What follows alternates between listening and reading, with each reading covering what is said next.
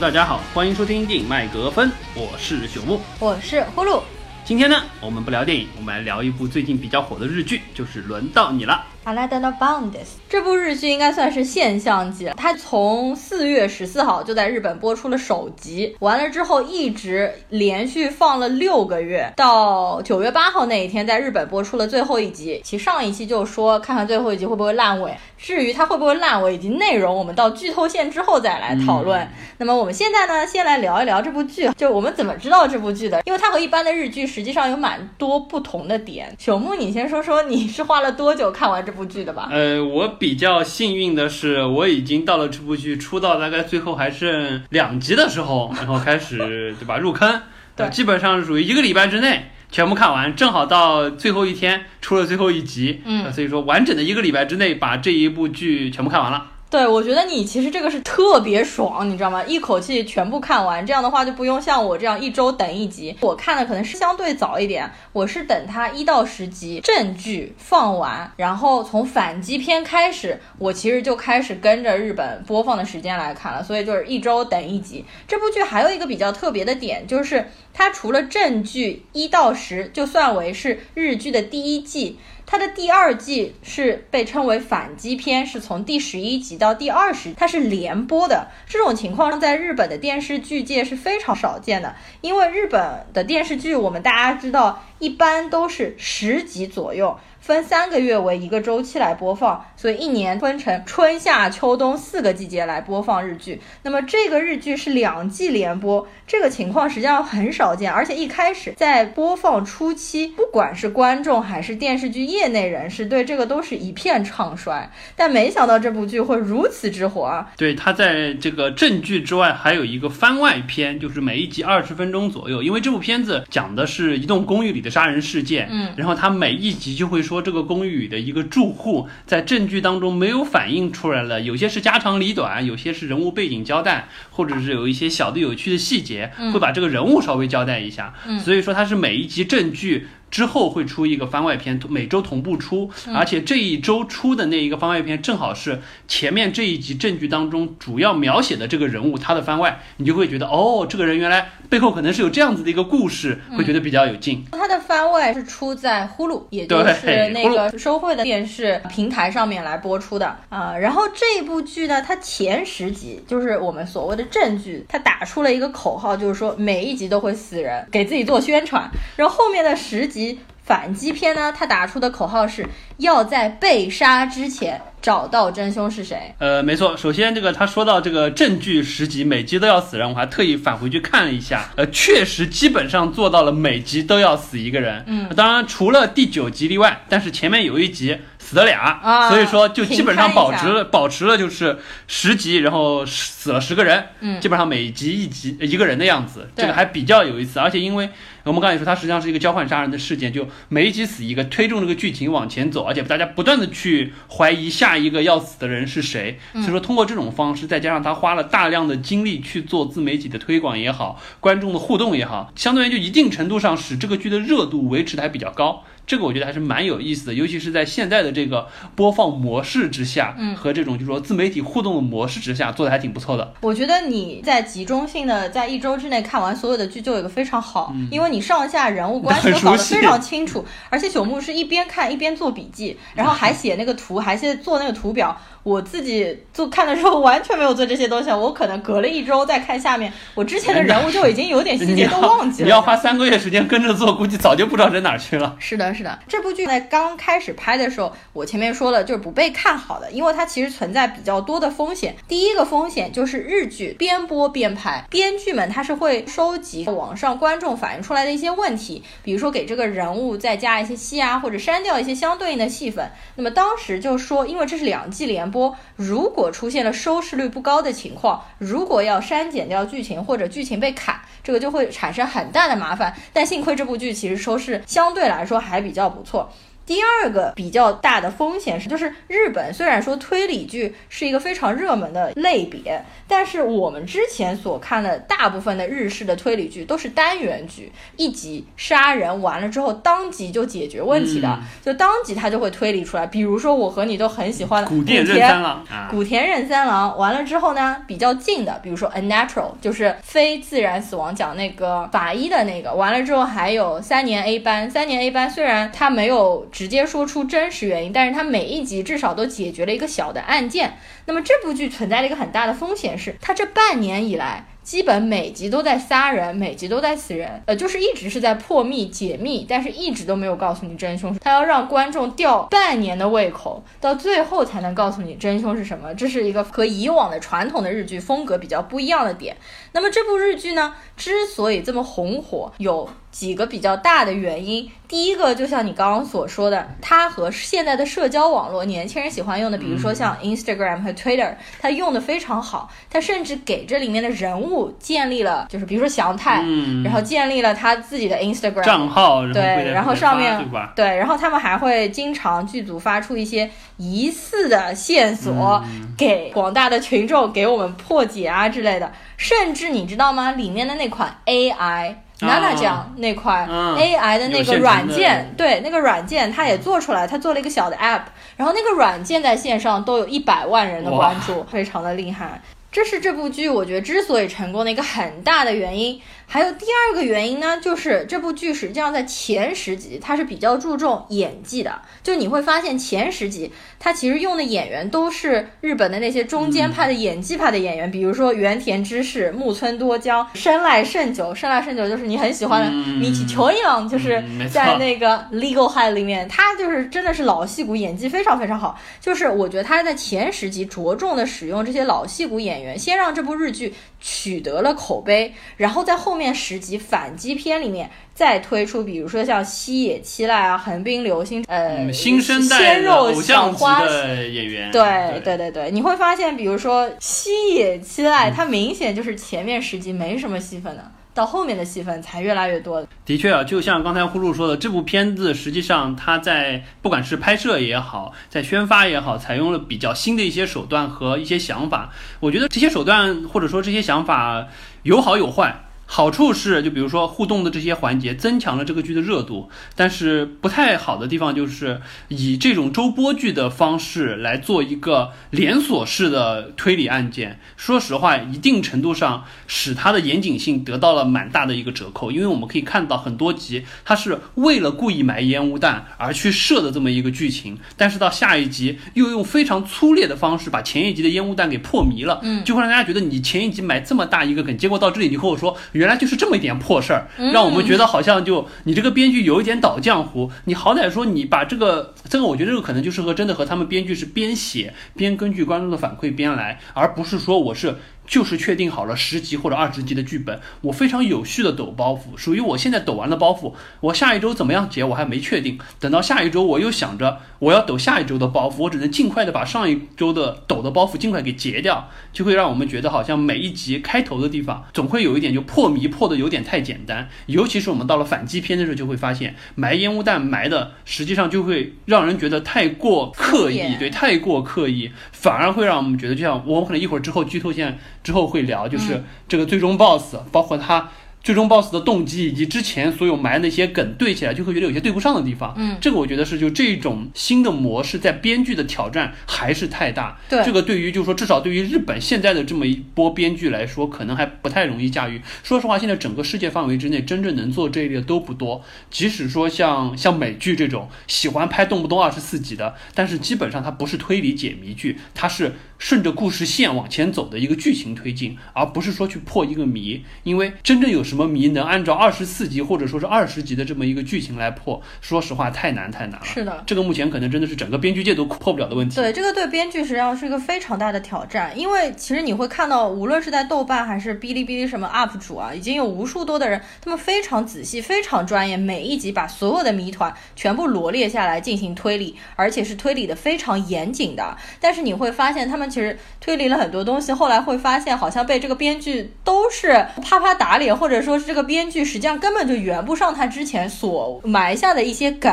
就解释的也其实相对来说比较敷衍。这个实际上就是说，我们回过头来看，就破案这件事儿啊。呃，真实世界当中的破案，实际上为什么我们会说有些案子可能破了很久，一点一点的抽丝剥茧、顺藤摸瓜，是因为真实世界你搜集信息的线索是随着。我们不管说像 CSI 这种从法医调查也好，或者说像 Criminal Mind 这种是通过就是说犯罪心理学的推理也好，是一点一点去解谜的，是随着警方的人员在揭示这个案件过程当中去发现的。但是在这部片子当中，很明显实际上是编剧刻意不告诉我们这些事情，或者说有意的就是摄像机的镜头刻意的回避掉了很多东西，告诉你一些错误的信息，没错没错，对，就这种方式，大家推理就会觉得非常的窝火。对，你刻意把这些东西隐瞒起来，完了之后。我通过番外，或者我通过后面一集的解谜发现，啊，原来就是这么点个破事儿。你瞒我这么半天，误导我们的这一个视线，这块就会让大家觉得比较痛苦。我觉得，所以我就说，我当时上一期节目也说，我觉得这部剧它不算是一个非常严谨的本格推理的剧嘛，因为大家都知道，推理小说主要分成三个流派，其实当中最主要的一个流派就是本格派。本格派是属于就比较正统、比较主流，它会让读者或者观众站在自己的角度借。由剧组或者作者提出的线索，让你也可以进行破案的一个过程。但是我觉得这部剧它其实是做不到这个非常客观的一个角度，所以我觉得这部剧更偏向于本格派之后的变革派。变革派就是更加注重惊悚啊、悬疑啊、塑造诡异恐怖的气氛为主的。也就是说，你在观看的过程当中追求猎奇的刺激，其实是更重要的，就比起推理的过程更重要。所以你在看这部剧的时候，其实这部剧当中。还是有一些名场面的，就是有一些真的有一点把我吓到的几个场面，我们一会儿也会说。对，当然推理小说还有另外一个派别叫社会派，更加着重于揭示社会现象的。但这部剧我觉得也不是，所以我觉得这部剧可能你要划分就划分在变革派。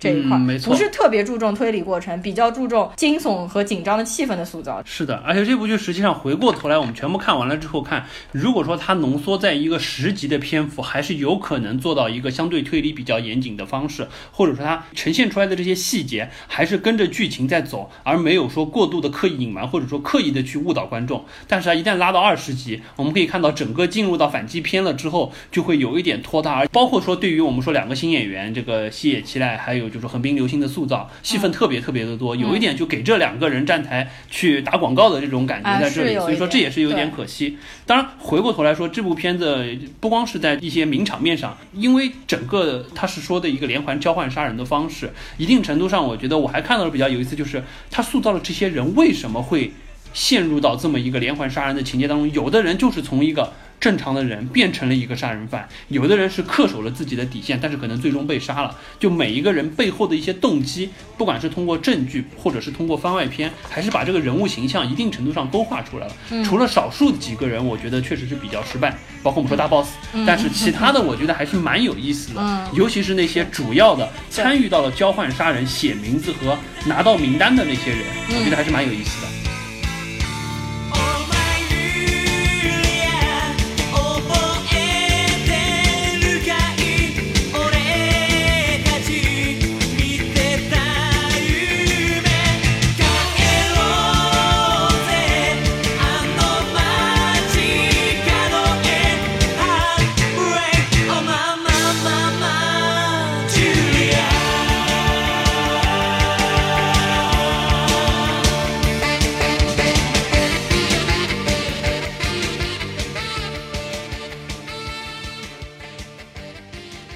好的，那么接下来我们就要开始剧透的来聊这部剧了。因为这部剧如果被剧透的话，其实看起来就非常没有意思了。如果没有看过这部剧，不想被剧透的，请在这边结束。如果你不想看这部剧，就是想听我们聊天，那也没有问题。那朽木的话，你先来大概介绍一下这部日剧的一个起始的一个背景是怎么样的。好的，那么接下来呢，我先说一下大概的背景设定，然后我们可能会。因为我们刚刚也说，整个推理的过程不是特别的严谨，而且太复杂，我们就不要对对对，有点绕，所以我们可能就会就是说会聊一下，就是说这这个公寓里的每一家住户他的人设，以及可能就是最终最后破谜解开了之后，我们翻过来看一看嗯整个杀人事件的进展是怎么推进的。这对，一块然后我们再来评价一下最后一集，看看最后一集到底有没有满足我们内心的想法。对的，OK。那么整个背景设定，简单的说就是呃男女主，而且是一对呃老妻少夫的男女主，嗯搬到了一个新的公寓里。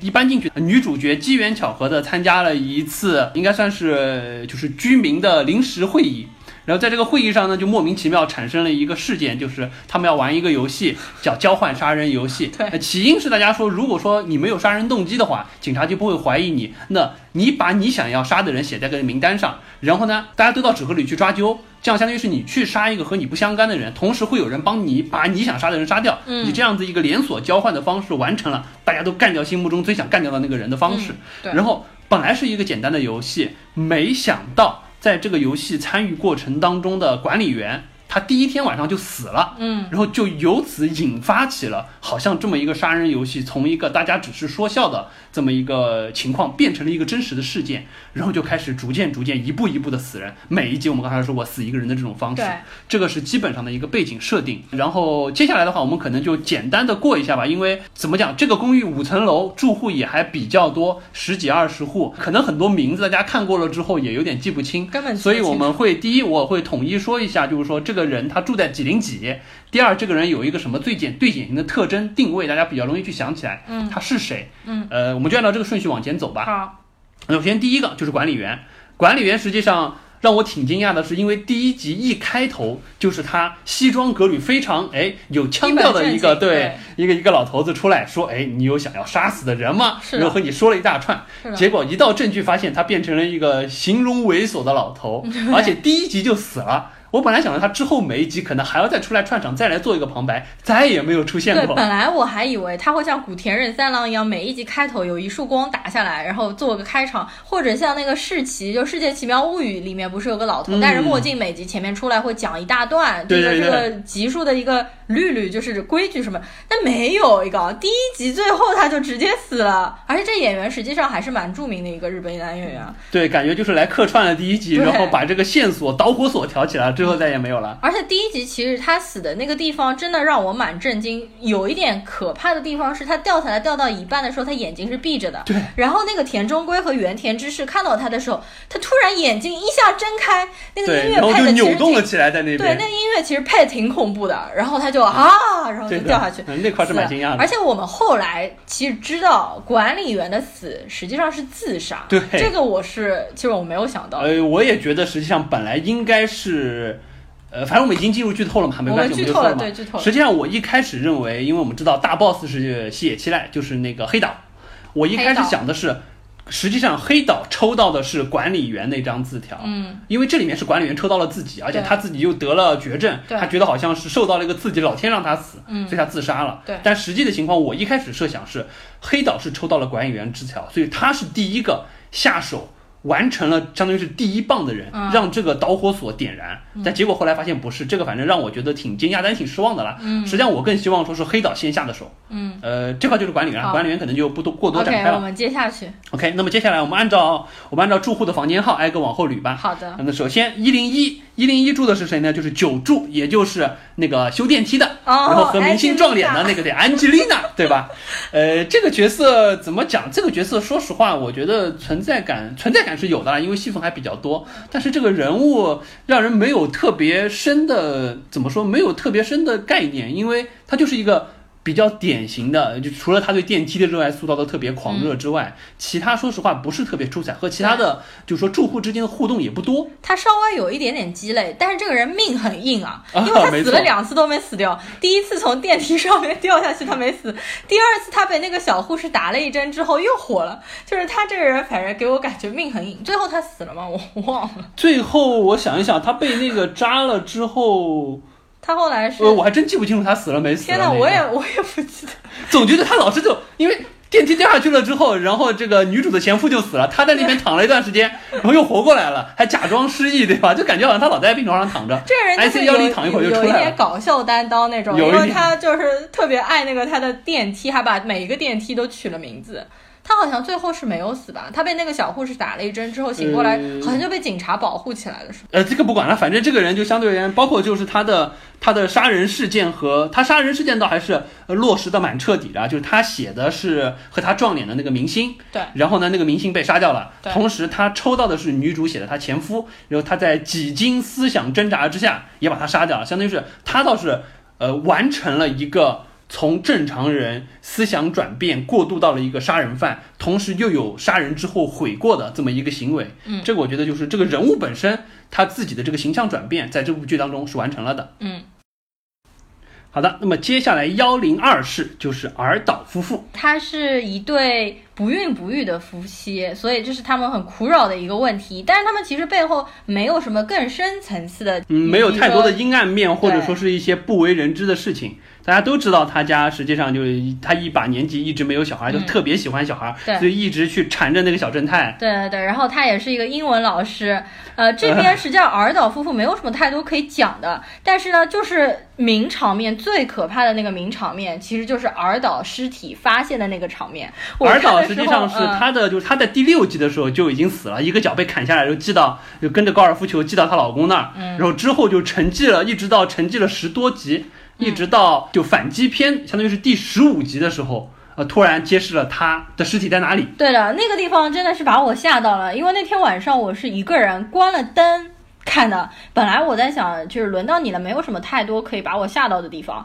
没想到那一集连续暴击两次，另外一个暴击是后面那个警察那个钉子户嘛，嗯然后前面就是这个尔岛，他的尸体实际上是缺了一只脚，然后被挂在一个锁链上面，在猪肉冰冻厂里面和猪肉在一起，慢慢的从一个锁链上面推进到了我们观众的面前。那个地方真的是被吓到了，而且尔岛的尸体还是面带笑容的死掉的。对，而且那个猪肉厂因为就整个很冷嘛，整个的这个就是颜色的处理，就像这种加了这种阴暗滤镜一样，再加上前面完全没有任何铺垫，好像说要有尸体过来，感觉就是从别的画面一个转场到这边，好像在交代这边一个就是说猪肉管理厂的员工在那边干什么事情，突然就转过来了一个尸体，对特别特别的突兀。而且那天我还不敢倒回去仔细看这个尸体，因为我想看看到底是真人演的，还是说是一个道具尸体。后来我发现是真人演的，因为他有拍出幕后的花絮照片，他自己就冻得很冷嘛，在这个里面拍，然后他是被后面做了一个嗯挂个东西挂了个东西，然后挂在那个钩子上面，然后整个脸上画了很苍白的妆，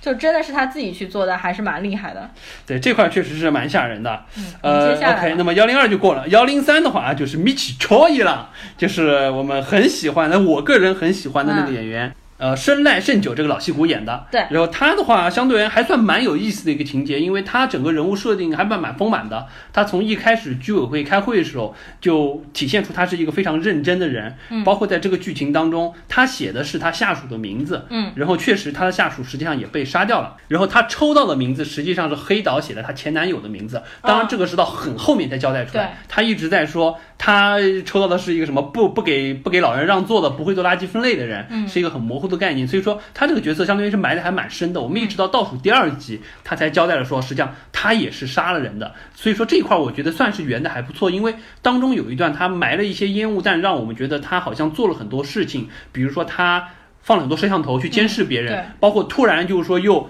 躺在床上僵硬的不想动，感觉好像看到了什么不该看到的事情，嗯又突然说好像我要我我我我想通了，我要去追求自己的梦想，然后就开始去演话剧等等等等。对，相当于这个烟雾弹一环埋一环，让人觉得他好像干了什么事情，嗯但是这个事情又不知道，直到最后揭示出来，好像哎对得上，知道他为什么做。所以我觉得这个人物是属于第一，确实也像就像我们开始说九柱一样，他是完成了正常的普通人到了杀人犯的这么一个过程，又把他变到杀人犯之后，心路上的一些变化，随着剧情当中埋的梗，哎，至少我们觉得合情合理对得上。所以我觉得这个人物塑造的我还是蛮喜欢的。当然，我觉得也和这个演员演的确实好有关系。是，我觉得真的是深濑胜久的演技应该算是这部剧里面数一数二的好，而且他从一开始就是非常木讷防黄的一个人，到后面演话剧如此放飞自我，嗯如此就是一个自由的灵魂，就演的真的非常好。而且他的番外篇，我觉得也是所有的番外篇里面算是拍的非常比较有意思的一个对，然后他说自己实际上是像一个俄罗斯套娃一样，嗯一层一层的套开，每一层都是一个同同样的自己，只是小了一点。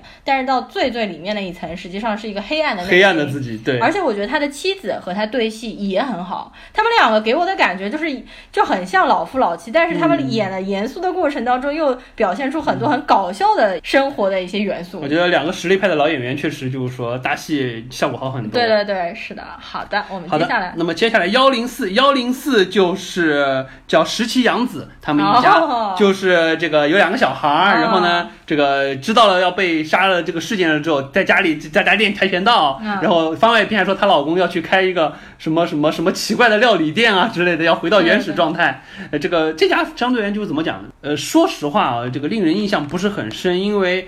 从因为他是整个杀人事件当中存在感最低的。第一，他写了自己的名字。屁事儿没有，因为他的名字被尾野抽到了。对。然后第二，他抽到的人是谁？是管理员请的那个吉村。这个人也没有说死没死，所以说他算是就我我们最后可能会捋一下，他是整个杀人交换杀人事件当中既没有参与到杀人的过程，也没有参与到被杀过程的这么一个人，就太平无事。对，他就很奇怪，他整集从头到尾一家四口，包括他的儿子女儿，全部都毫发无伤，包括到最后一集，最后凶手全部都已经被暴露出来了之后，他们四个人穿着那个空手道的制服在那边跑步，感觉非。非常的和谐，非常健康。所以说，实际上看最后一集之前，我当时还呼噜在聊，我说这个当时可能一半以上是黑岛是凶手，然后另外的话可能还有一些，比如说之前埋过一些烟雾弹的，我还另外压了百分之十的宝，我觉得会不会是这个人？因为感觉相当于是在如此大的波澜当中毫发无伤的，你一定背后有点什么故事，你会不会就是幕后黑手？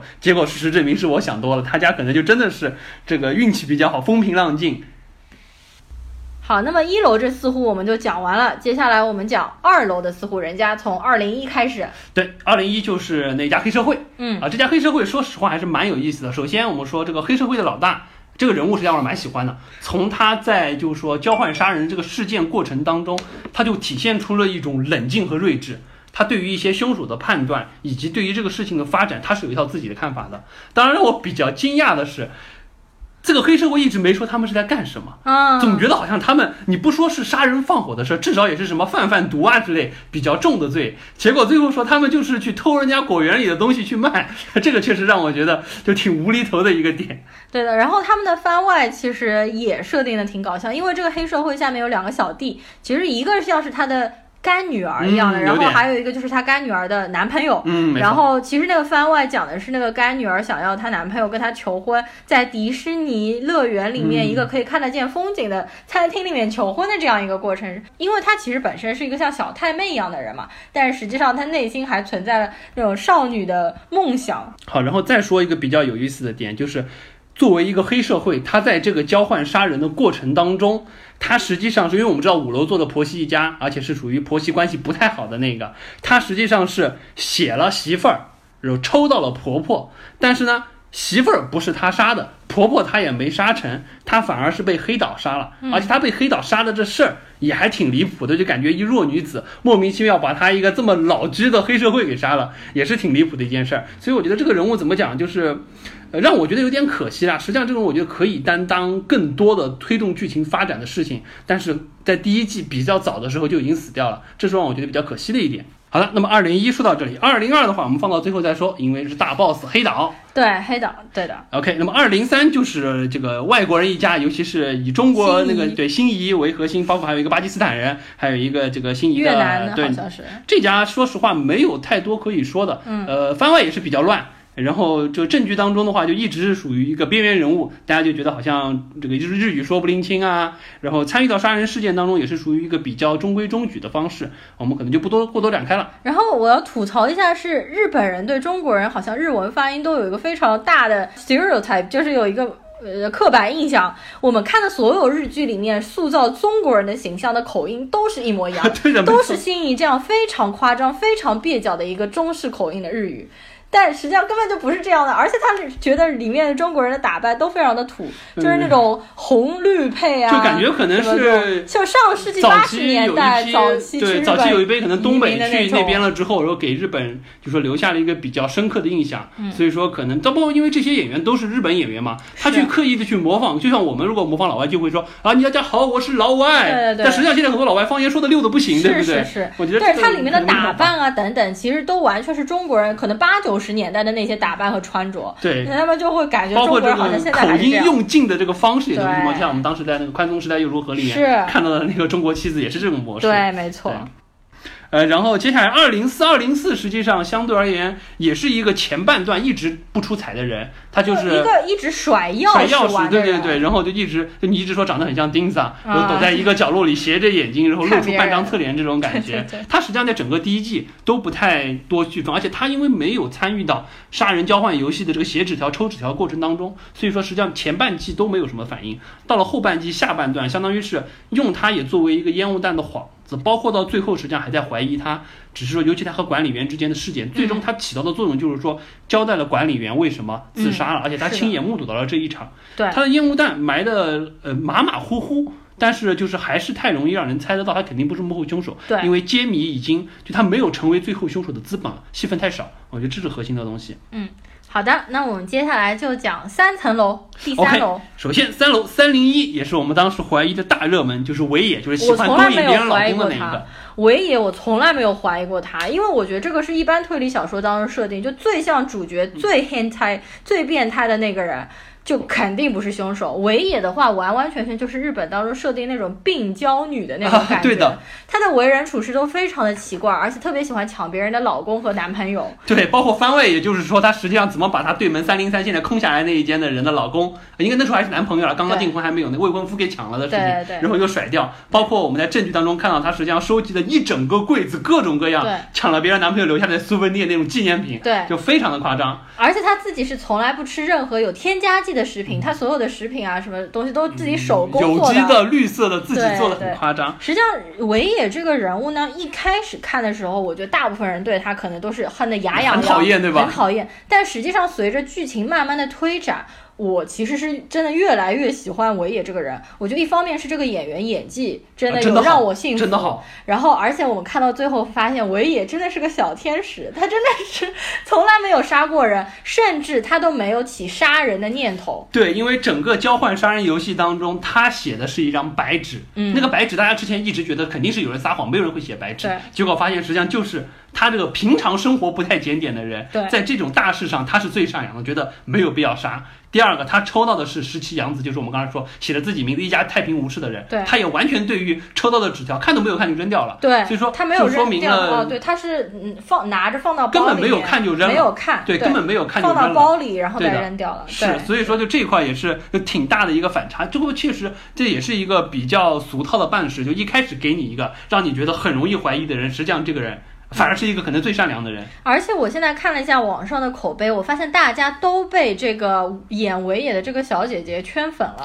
觉得演的特别好，对，是是的，一开始可能大部分的人是喜欢黑岛更多一点，嗯但是因为黑岛的演技实在是和他相比之下悬殊差太多，所以说现在大部分人都被尾野给圈粉了。没错。OK，那维也就说到这儿，接下来三零二的话就是男女主，这边也就不多说了，也大家就是田看过中圭、对。原田知世、娜娜酱和修太君、祥太君他们一家。包括还有娜娜酱的前夫，嗯实际上也因为意外的巧合参与到当中，并且被杀掉了。嗯那这边要说一个，就是娜娜酱在第十集的时候死了。这个我是真的没想真没想到当时我也没看想到到第十集的时候都惊得跳起来了，你知道吗？就是他们当时不是呃黑岛拿着那个呃，DV 对，给他拍的时候他要去求婚的这么一个过是，然后翻过来，他的尸体是已经僵硬掉了，而且面带微笑的。应该是翻过来的时候，先是一只苍蝇，先是一只。苍蝇飞上去，对然然后天呐，我当时就是惊的都要下巴都掉下来了。而且你想，黑岛作为幕后的大 boss，他以这么平常心，在记录了这一切，等着对，，然后去给祥太拍，呃，这块所以确实是，而且因为整个前半段的剧情基本上是以女主在推动，因为她是参与到了写纸条的过程，男主实际上没参与，像一个傻白甜一样，每天在那问你去居民会开会干了什么事情啊？对对对，实际上没想到就是说，居然在第一季结尾就把娜娜酱给弄死了，然后完了之后，第二季以女男主的反击为这一个口号。而另外还可以说一下，娜娜酱这个演员在剧中的设定是四十九岁，嗯但是真实的是。五十三。对这个确实是我真的没想到。然后田中圭应该是八四年还是八五年，所以田中圭大概34三十四十三四十五。然后田中圭这个角色一开始因为太爱撒娇了，我有嗯点吃不消他嘛。然后后来看着看着就习惯了，因为我看到网上不少人就是可能两极分化吧，有一部分人很喜欢田中圭这种表现出小奶狗的样子，嗯另一部分就在说你都已经老大不小了，一脸褶子，你还在那个啥他因为毕竟三十四五岁了，感觉有一点，我也有一点不能接受。而且是他一旦笑起来，侧脸就是那鱼尾纹和那个腮帮子上那个褶子，那真的是就跟千层包一样，是的，特别夸张。是的，是的。这个呃，反正行行，我们就不多讨论这一块儿好。然后接下来对，然后三零呃三零三，我们刚才说了，实际上是空了，因为就是老公被三零幺的这个尾野勾引走了，说完这间房子一直空着在。嗯然后三零四的话，实际上是先后有两拨人住，一开始就是北川家，也就是那个女主播，还有她的小正太的儿子，一开始就看到很可爱的那个儿子。对五岁的小呃、对孩，他家实际上倒是没有太多的太多的参与过程中，对他不呃，实际上是就三零四他写的话是儿岛，写了儿岛，因为儿岛一直缠着他儿子，有点过分了，有点过了。哦对对对。对，所以他写了他，但是他没有参与到呃杀人的事件当中去，呃，因为他自己抽到的就是维野写的那张白纸，嗯。所以说，而且他是在第一集快结束的时候就已经搬出去了，嗯。就离开了这个地方，嗯。然后到了第二集的时候，就是我们所谓的横滨流星，就是 AI 小助手兼空手道冠军来了，住到了这里，而且整个第二集基本上就围绕着。这个男主角每天来这边请他吃火锅，然后让他去做 AI 开发，然后去找到凶手这么一个过程。对的，这寒冰流星也是最近炙手可热的一个新兴的小鲜肉嘛。那么他在里面演的叫二阶堂，嗯。这个人物实际上是非常讨喜的，就是我们看了都很喜欢，应该是又受男生又受女生喜欢，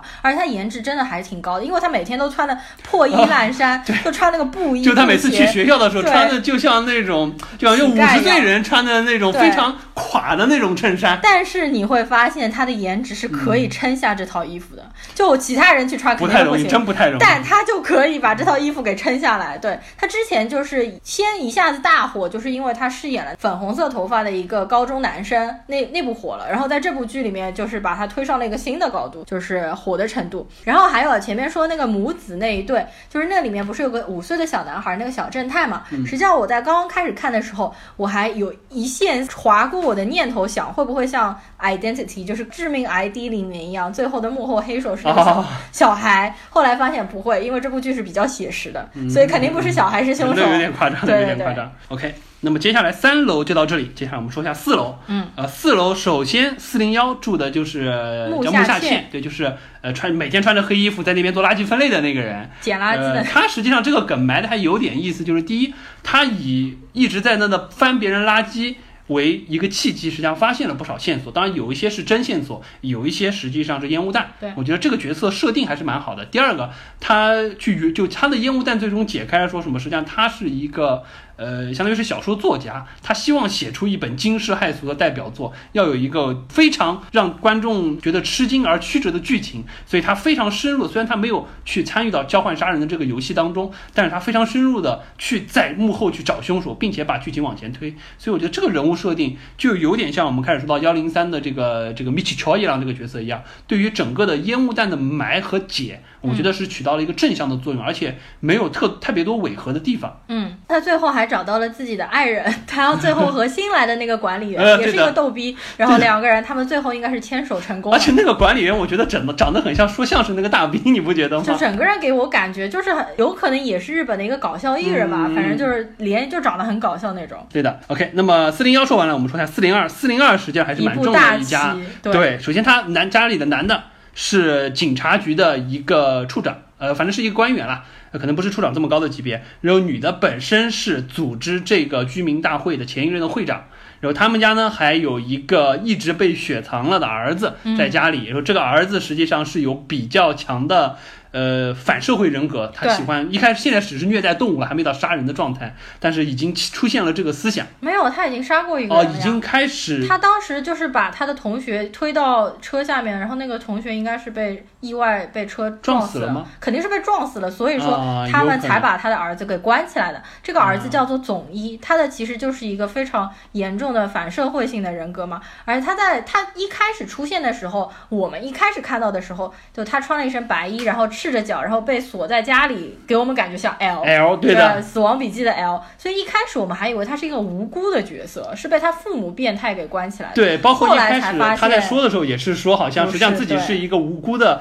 小孩，莫名其妙就可能父母因为什么原因把他关在这里面，嗯实际上他一开始说自己是被同学给欺凌，嗯实际上完全不是这样子的，就是他一直是想拿同学做实验，所以他给他的才被他的爸妈给关起来了。对，而且这一家实际上一方面就是呃，实际上第一季所有的谜团最终到结尾就是说发现了他们家关了这么一个小孩，而且这个小孩是一个有很大问题的小孩。所以说到这里，把第一季的这个相当于是整整个杀人的谜基本上给解解干净了。到最后，我们看到的是娜娜酱死，包括实际上整个在第一季杀人链当中，除了我们说管理员是第一个自杀死的，接下来真正开始动手杀人的就是这一家的，就是会长，就这个女的，嗯她是去把那个就是医生写的那个她原来大学同学给杀掉了。对实际上也就是说，真正开始做杀人事件是从他们家起的这个头来做交换杀人的这个连锁链。对所以说这块算是第一季最关键的一个角色，或者最关键的一户人家。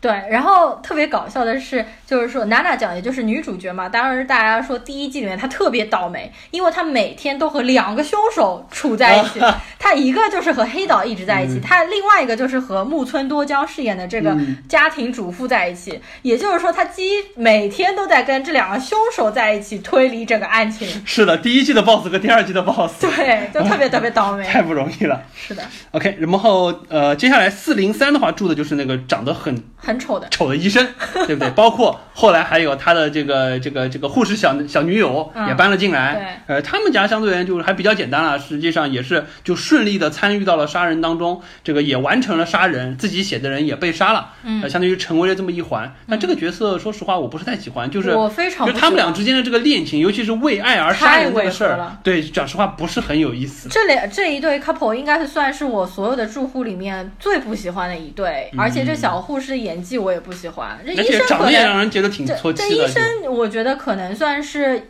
演技还行，然后也是属于搞笑担当。但是你说他们最后这个小护士为了这个医生一个杀人的动机和借口，实在是太牵强，嗯太牵强太敷衍了。这个点已经被网上无数人吐槽了，就无法说圆回说我爱你，所以我要替你杀人。我为什么爱你？是因为我喜欢你这种吊儿郎当的性格。而且这一对还有一个问题，就是医生他的参与到杀人事件当中，主要是在第一季的上半部分，而小护士杀人事件实际上已经到了第二季的后半部分，嗯当中隔得太久太久了。我对于医生这个形象，早就已经觉得，就你的任务已经完成了，你没有什么好来了，你不要又搞出一段爱情故事，把这个小护士给拉进，还说因为你们俩的爱情导致了这个杀人事件再往后怎么样的蔓延，还导致了他要去杀，包括说我们说坐电梯的那个人啊这一块，我觉得就有一点，相当于是最后可能人死的差不多了，嗯能再拿出来说的人不多了，强行凑的这么一对 CP。是的我觉得这个我觉得我们不太喜欢了。，OK，OK，接下来四零四，四零四现在是一个呼声比较高的隐藏 BOSS，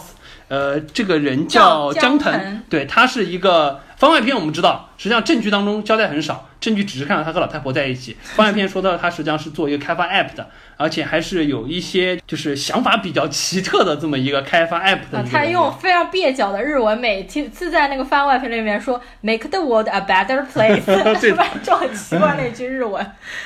对啊，包括哎，这是这个日剧里所有说日文的东西，包括我们刚刚说一零二那个儿岛教英文的 “nice to meet you” 那种。反正就是挺奇怪。然后这个人的话，现在目前大家对他的疑点非常多，嗯因为他完全。就是如果说没怎么交代就是一个非常鸡肋的角色，但是他很奇怪，他经常围绕着那个老太婆，他和那个老太婆非亲非故，除非他之后说他也是这个老太婆的一个孙，子啊所以说大家怀疑他，我觉得可能主要基于两点。第一点就是最后一集给了他一个镜头，就说到老太婆的身世的时候，给了意他一个很长长的镜头。镜头。第二个就是他是整个剧当中唯二没有埋过烟雾弹被怀疑的，一个就是我们开始说幺零四就十七杨子写了自己名字一家太平无事的一家，他是一点问题都没有。另外一个就是他，他是属于戏份又少，比幺零四的十七杨子少得多，同时又没有被埋上烟雾弹的。因为我们知道，所有没有参与到杀人游戏当中的人，多多少少都后来在最后几集参与到了一个被怀疑的对象，比如说我们说二零四的那个西村，包括我们说像五零幺那个做冰雕的。再包括说像木下茜这一块，实际上都有被怀疑，但他是唯一没有被怀疑，根本没有进入大家视线的一个人。总觉得好像你这个人设定在这里，总归有点什么作用吧？不能说就是为了撑一集番外，然后说让那个老太婆最后有这么一个镜头。所以我们很期待说番外中是不是能有他的身世揭秘，或者说是背后的一些暗箱的操作，并且能把这个东西圆的稍微好一点。我希望就比黑岛是大 boss 这事要圆的好一点就可以了。嗯，OK。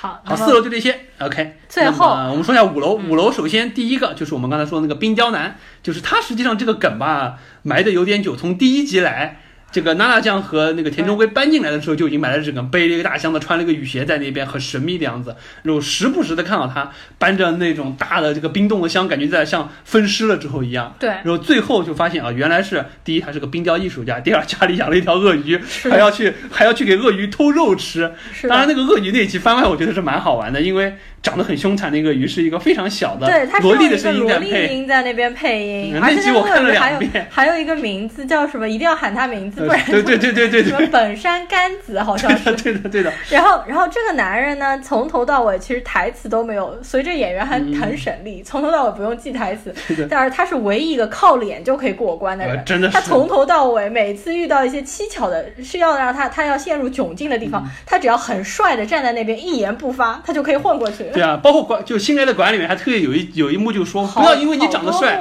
你就可以怎么样怎么样。好多幕好多幕都说，因为你长得帅，你就可以蒙混过关。要不是你长得帅，我才不会帮你。等等等等，就是这样。这个反正也是蛮有意思一个角色，反正我是强烈推荐去大家去看看番外，多看几遍，其乐无穷。嗯，是的。好的，那么接下来五零二的话，实际上也是属于就是说这个戏份比较多的。首先一开始住的就我们说婆媳一家。然后一开始，我们当然其中也说到有一个名场面，就是非常吓人的蛋糕杀人案件。嗯，而且蛋糕杀人也就算了，关键是他们发现了场面之后，把那个老太婆头上的那个塑料袋塑料袋揭开了之后，他们用非常恐怖的声音又唱起了那首《Julia》。那个地方真的是有一点，真的是有点把我们大家都吓到。我看网上很多人评论说，那老太太一开口唱《Oh My Julia》，差点把自己一起吓了带走了。是的呀，那老太太本来就属于面目比较扭曲的样子，对，在这里又是在那么一个场景下突然唱起了这首歌，是的，反正是蛮吓人的。而且那个蛋蛋糕杀人案应该是微笑尸体的第一个。案件蛋糕杀人案，呃，对，好像是，因为我记得当时我第一次看到尸体的时候，我就注意到这两具尸体都在微笑嘛。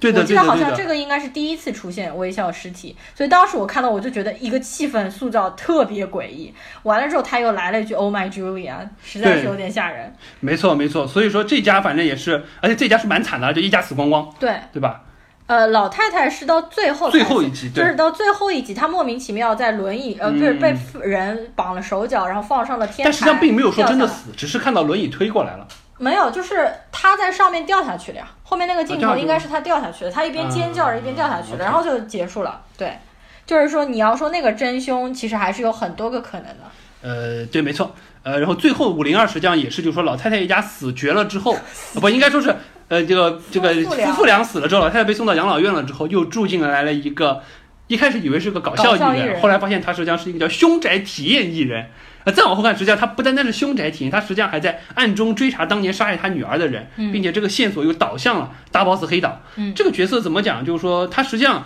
承担起了第二季去串剧情的一个角色。因为第二季我们知道，除了第一季的人之外，主要出现了第一二阶堂 AI 小能手出现了，第二就是这个导跳艺人出现了，第三还出现了那个内山，就是帮着黑岛的那个那个跟踪跟踪的人，基本上就这三个人。他们分别承担起了一定串线的这个过程，他属于戏份还蛮多的，而且就在大量的就是说他们居民开会的时候，有很多的发言去把这个人物就是说有一些人逼到了绝境，逼他出一些反应啊这一块儿。但实际上这个角色我是不是特别喜欢？因为我觉得就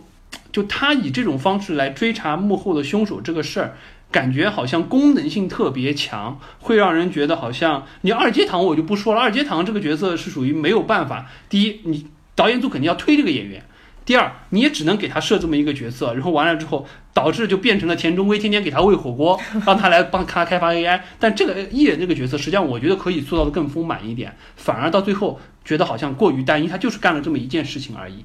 那么以上呢，就是我们把从一楼到五楼的每一家住户的情况又全部重新回顾了一遍，然后我们当中也讲了一些当中的人设啊、优点啊、缺点以及吐槽。那么我们接下来呢，就要讲一下最后一集以及大 boss 了。没错，最后一集的话，首先我们说这一集的剧情吧，这个开头这一块儿。我们都表示非常的不满意，因为这个前一集的最后，明显是编剧为了埋一个悬念，然后我们看到的是这个开门，这个尾也站在门口，二阶堂锁住了这个田中圭的脖子，嗯，然后感觉好像要发生什么，嗯，结果到了这一集一开头就把真相抛出来了，说啊，实际上黑岛是凶手，而且把他们俩关在这里。就非常非常的感觉吃了一闷棍的感觉，特别难受。来不及了，赶快！我要告诉你，最后一集我是凶手，他也不需要有一些威胁啊什么，黑岛就自己说出来了。而且那个地方有一个很奇怪的，就是说田中圭他拿起了那个缸子杆子，呃，就是吊水那个杆子。他想要去，他其实想是要去打二阶堂的，但是突然之间那个杆子就挥到了黑岛那边，然后给我的感觉是他和二阶堂已经串通好了，他是要故意去打黑岛的，但实际上又感觉好像不是。是，他是不小心打到了黑岛，然后黑岛以迅雷不及掩耳的一个动作闪到了一边，就这个动作设计的非常奇怪。对的，那个地方镜头特别坏的是，他还特意用了一个升格的慢镜头去体现了这个动作，特别感觉是，哎，黑岛你没想到吧？实际上我早知道你是凶手，二阶堂不是帮你是帮我的这种感觉，结果。黑岛敏敏捷的躲了过去，也就不说了。结果发现，实际上二阶堂并没有任何要帮男主角的意思，他还是和黑岛一伙的。包括黑岛一直在说。我我为什么要杀人？因为我喜欢杀人，我控制不住杀人。然后男主角已经气得不行，要暴走了。二阶堂说：“你不要急啊，你听他说完呀。”还一直在我背后挥导，让我觉得，哎呀，你开始那个镜头给的到底是什么意思嘛？对，二阶堂这个人设到最后一集是彻彻底崩坏了，就崩坏了。这个人设整个就是天崩地裂。而且他最后居然还哭了，他就在那边不停的哭。他这个人设已经从一开始的非常高智商的一个非常理智的一个人物，沦落到了连内山都不如的一个工具人的角色。而且到了最后，他又就说黑岛被抓起来了之后，他又。回到了自己的房间，有就是非常淡定的和男主继续吃起了火锅这一个场景，我也觉得有一点不能，就是你开始能维护黑岛，维护到这个层面，对你为什么到最后感觉就像翻书一样快，很奇怪，很奇怪。再加上他的这个剧情，他他实际上说是因为这是黑岛是他第一个喜欢上的人，嗯，所以说他才会维护他。但是我觉得这个动机是不成立的，至少说你在之前这个人设的设定是一个如此冷静人，包括你塑造 AI，你建立这个 AI 的过程，就是希望能冷静的找。到凶手，实际上他在做到一定阶段，他就说了，每一次推测出来的人就是黑岛。在这个过程中，实际上他不会说是以这种最后一集表现的方式，就人物的设定崩坏到这个程度去维护黑岛，或者说这么样去介入到黑岛和男主之间的斗争当中去。他介入的模式一定不是这个样子。嗯，所以我觉得这个是可能就是属于，如果说我们说最后一集最后一集最大的败笔。有两个，一个是黑岛的演技，第二个就是他呢。我觉得这个他的败笔要败的比那个厉害得多。是，我就觉得真的是，就整个这一季前面给我的感觉，你就是为了强推这个演员喽。你为什么最后给他写成这个破样子？就是觉得好像这个演员该推的戏份推了，该有的表现表现到了，最后已经没有办法，编剧要收尾了，只能委屈你形象崩坏就崩坏一下吧，这种感觉特别难受。二阶堂的这个人设是我基本上没有办法接受的。然后另外一个呢是。黑岛，黑岛其实我觉得是大 boss，这个基本上是所有人众望所归，因为其实他剧组已经从第。十七、十八、十九集啊，已经开始铺就黑道，所有的线索都指向他，而且即使线索没有指向他，所有的网友也都推测出来黑岛是幕后的大 boss，所以最后是他的话，我觉得这点还算 OK，我可以接受的。但是我比较不能接受的是，我觉得他的这个烂的、非常烂的一个杀人动机的这个理由，我从来没有听过哪一个推理小说里面的杀人动机说，因为就是我爱杀人，我有一种抑制不住的冲动想要去下杀人。这个东西真的是太扯了吧？那这样的话，里面实际上不是黑岛作为凶手，换到另外任何一个人，他都可以有杀人动机来顶替黑岛的这个作为杀人凶手的这个角色，也是可以圆得过去的。没错，这块我也觉得就是说，第一就是说结局是黑岛，这个我觉得是编剧组真的没有办法。第一，有可能成为凶手的人，实际上。都把他们作为烟雾弹用掉了。嗯就比如说我一开始之前猜，如果说比如说像幺零三 Mitch h o y a n 这一家，他实际上有能力成为幕后凶手的，但是可惜的是，他作为一个很大的烟雾弹，在倒数第二集用掉了。然后剩下几个充当烟雾弹的，你比如说像二零四的西村，包括像四零幺的木下茜，包括五零幺的做冰雕的，他们实际上就是戏份太少，你最后说他是 boss 不太让人信服。对，然后再往后看，黑岛还有一个什么问题，就是之前有一集男主就在怀疑黑岛，因为他们推测有一次是黑岛，然后二阶堂帮他圆了一波，说那如果说是黑岛，为什么他会被就他会被推下电轨，就说有有差点死掉的这对么经历，所以说这一块实际上。表面上看是帮他洗白了，但是回过头来就说明了一个问题，就是从最后一集，你只要把这一点解释通了，前面的东西至少你能顺得回来，就这个人设你能顺得回来。我觉得这块实际上是编剧已经在给自己找台阶下了，包括说最后就山内去扮演的那个角色，实际上就帮助黑岛去把那些不好解决的问题解决了。当然我们知道啊，内山对对对，内山内山，对，就是那个跟踪狂嘛。对，然后包括最后一集，实际上就黑岛交代自己为什么要杀人以及怎么杀人的过程中，还是有了很多不让人信服，就是是呀，他杀人的东西感觉太过简单，太过轻松。第一，日本警察现场你有很多的东西可以去犯罪取证的，你都没有查到。第二，你整个的杀人的过程，感觉所有的人就像木偶一样被他杀，对啊，就轻轻松松被杀掉，然后喷一口笑气就微笑的是你想想，她一个一米五几的弱女子，怎么样杀福田？怎么样杀那么几个这么多人？而且她要躲过所有人的视线，不被所有人发现。她是从小练武术还是什么东西？对，就这个完全没有前情的交代。对，而且呢，内山也就是他的那个手下，也就是他的那个舔狗，那个内山也是很忙的一个人。早上也好大学里面上专业课，到了晚上要兼职打十几份的工，对，要各个地方在那边 啊，这个好像是被他说说是一件非常容易轻而易举的事情。这种事情在现实生活中可能发生的可能性是太低太低了。呃，所以说整个就是真的是属于呃，编剧到最后尾巴不好收，就只能牺牲几个角色。内山就属于没有办法了，你就是一工具人，嗯、得把所有这个之前没有圆上的。男女主角就是作为大 boss 没有办法去参加的事情，嗯，全部都解决了。是然后完了之后二阶堂嘛，你到最后也没有办法，你只能人设就崩了崩了吧。为了把黑岛塑造成大 boss，嗯，包括黑岛实际上这一块他的杀人动机这一点，实际上就和那个小正太想要虐待动物的这种性格很像很像。这和总一这个一定程度上对应上，就他和总一一开始在就是说这个就交交就对交流感觉非常顺畅，感觉非常友好的这种感觉。他们是同一类人。对应，但是可惜的是，就是这个这个设定让人觉得就就你太过强。行了，或者说就是你给自己台阶下找的也太容易了，就已经不是台阶了，这是你一滑滑梯直接从三楼顺到一楼，就好像什么事都没有了一样。这我觉得比较可惜。而且黑岛这个人设和总一实在太相似了，就他到后面说我就是喜欢杀人的时候，我马上就想到总一，就是一部剧里面有两个如此相像的人设，我觉得这是剧组没有想象力的一个表现。然后黑岛的话，你要说他这个杀人的动机的缘由的话，可能在那个番外篇里面有一定的解释。呃，就是他为什么诱发起了这一块儿？就是我们其实看了那个番外的上半集嘛，对对对就是说他其实这个大脑的构造和正常人大脑的构造不太一样，太一样，有反社会人格的这么一个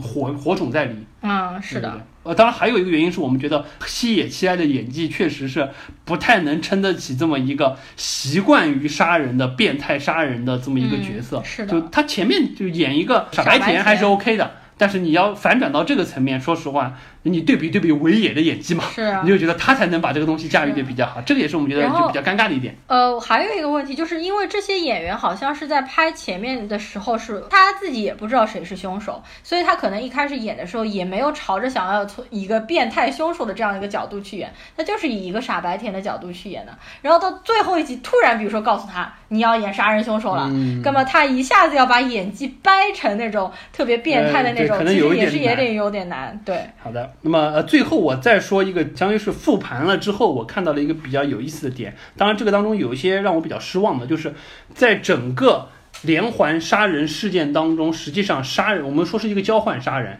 也就是说你写的人被人杀了，你就要去执行下一个任务。这也是为什么说轮到你了，要不断的去往下轮的这个过程。嗯，实际上它是有两条线，第一条线就是真比较顺畅的去贯彻了。轮到你了，这个杀人游戏的，从一开始管理员自杀开始，我们说到的这个四零二会长的那个夫人，她去杀了这么一个就是医生写的那大学同学，然后完了之后呢，医生又去杀了那个不丹店料理的店长，然后再到就是那一那个外国人合伙的那个小护士去杀了呃电梯男去写的那个和他撞脸的明星，然后再往后就是电梯男又去杀了这个女主角写的她前夫。然后再到最后，女主角她自己抽到的那个就是米奇乔一样的那个下属也被杀了，虽然不是他杀的。这一二三四五六，实际上是完成了一个顺理成章的连环杀人的线，而且这个当中我们可以看到，确实有这么一些人从一个。普通的居民变成了一个杀人犯，这条线我觉得是比较好的，也是比较符合这个剧情的。包括对于每一个人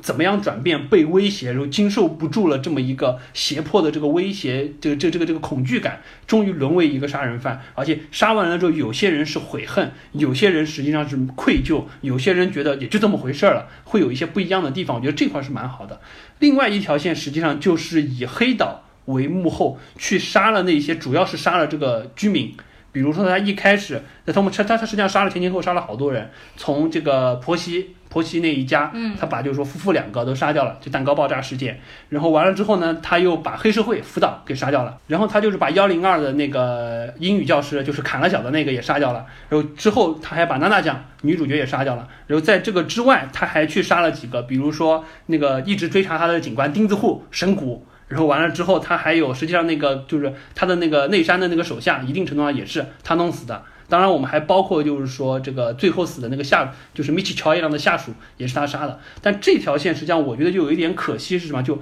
我们最后复盘来看，它实际上是游离于那条线之外的，并且在时间上没有一个很合乎逻辑的切切入点。因为我本来比较想的设想是什么？因为在最后一期揭晓之前，我想的是。他是应该扮演幕后推动的过程，也就是说，主线交换杀人游戏一旦进行不下去，进行到谁你不愿意杀人，OK，第一我把你杀了，第二我把你应该杀的人也杀了，让这个游戏进行下去，最后完成一个大满贯，所有的这个抽到纸条的人都完成了杀人或者被杀这么一个事件。我本来是以为能这样子串起来，但可惜的是编剧可能没有把这个东西圆的特别好。至少没有达到我心目当中比较完满的一个状态，可能我有一些强迫症了。我希望说，哎，能把这些所有东西圆起来。包括实际上回过头来看，我们重新看了一下整个的杀人名单，一共他们应该是，一共是有十三个人参与到当中，也就是说写了十三张纸条，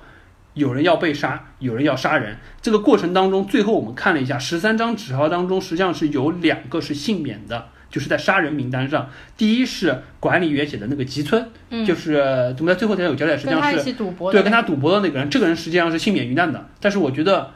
嗯，可以不让他幸免于难，因为我们知道在公寓之外的人，比如说娜娜酱的前夫也死了，然后包括像那些明星啊，或者说是下属啊，也都死了，他应该也被杀掉，这样比较圆满。第二个就是我刚才说的很纳闷很纳闷的幺零四十七杨子一家。一家四口平安无事，练着跆拳道，唱着歌，就到了最后一集。这也是让我挺失望的。你说像维也写白纸，这也就算了，其他的人，说实话，为什么这两个人能幸免于难？我一直不太理解，或者说两个人完全没有受到这个杀人事件的波及，这是让我挺失望。就感觉整个大满贯没有打完，因为感觉是一个非常严谨的杀人推进的一个过程，留下两个空档，让我觉得比较可惜。包括就是。顺理成章的杀人线和幕后黑手的杀人线并没有交织在一起，这个也觉得让我好像就在推动剧情的这个最终进展上，好像我觉得可能这个真的就是和剧本不是一次写完的有关系，它可能不断的在调整。那调整的过程中，烟雾弹一放就发现，哎，这个时间轴对不上了，只能这个样子。这个就是我额外去聊一些我看完了之后复盘整个杀人事件了之后，觉得有一点有意思的地方和有点缺憾的地方。嗯，最后其实我们还要吐槽一个，你忘了，就是黑岛实际上是那个老太太的那个什么外甥，不是私生的外甥外甥女，是什么意思？就是是那个老太太的老公的外遇的小孩的女儿。对对，非常复杂一个非常绕的一个关系，而且这个老太感觉就本人也是一个厉害的角色，厉害的角色不是省油的灯。然后呢，他和黑岛应该也是臭味相投，非常欣赏他。但这边很奇怪的是，他居然看着一个和自己其实没有血缘关系的人，在自己的眼前杀死了自己的亲生儿子，而且还非常欣赏他。这个我觉得真的是，而且你到最后一集交代这个事儿。呃导演我服了，你的编剧我服了，你怎么说都行，你说他俩是是啥关系我都行。对前面半点梗都没有埋过。是的这个我觉得可能真的纯粹是为了番外。所以也有人可以说江腾就是那个一直拿着电脑那个人，那你要现在突然之间说是这个老太太的孙子，他想夺遗产，嗯对啊也没有什么不可以，你怎么说都行也没有什么不可以。对，这个就属于就是我们刚才说的，它不是真实世界抽丝剥茧的过程，它就是导演刻意隐瞒一些事情，对然后完了之后你想怎么圆怎么圆喽。嗯，就前面没有相对应的一些线索来支撑它。好的，我们好像之前吐槽吐的有点多啊，但整体这部剧，呃，跟着剧情走还是蛮抓人心弦的，包括有一些人设还是比较有意思的，嗯而且这种比较新颖的这个模式，我们还是蛮期待的，希望就是说之后还能有更多这一类型的片子出来，当然我们希望剧本上可以有一些加强。嗯，这部剧实际上除了最后一集稍微有点崩之外，前面的人设以及演员的演技，我觉得都还是比较不错的，应该算是我今年整一年看到目前为止最好的一部日剧了。没错，整体上来说的话，感觉看的至少对于我来说，因为我一个礼拜之内密集的看完了，嗯你这个太爽了喜悦感还是不错的。对的，非常非常的刺激，而且非常非常容易让人看下去。嗯，整体娱乐性和搞笑性都还是很强的。嗯。对的，蛮有意思，蛮有意思的。反正也开了一个日剧比较新奇的模式吧。是的，就两季连播这样的，因为好像据说上一年两季连播还是在八十年代吧哇，之后就已经没有过。对对对，之后的话也不知道什么时候再会出来一下。这部剧反正现在的周边估计 DVD 还有它《海带之歌》的那些啊 CD 估计都会卖得非常的好。没错，没错，那时候海带歌真的蛮洗脑的。呃，估计我现在在结尾就会放这首《海带歌》，大家可以听一下，每一集的时候都会插播这个《海带歌》。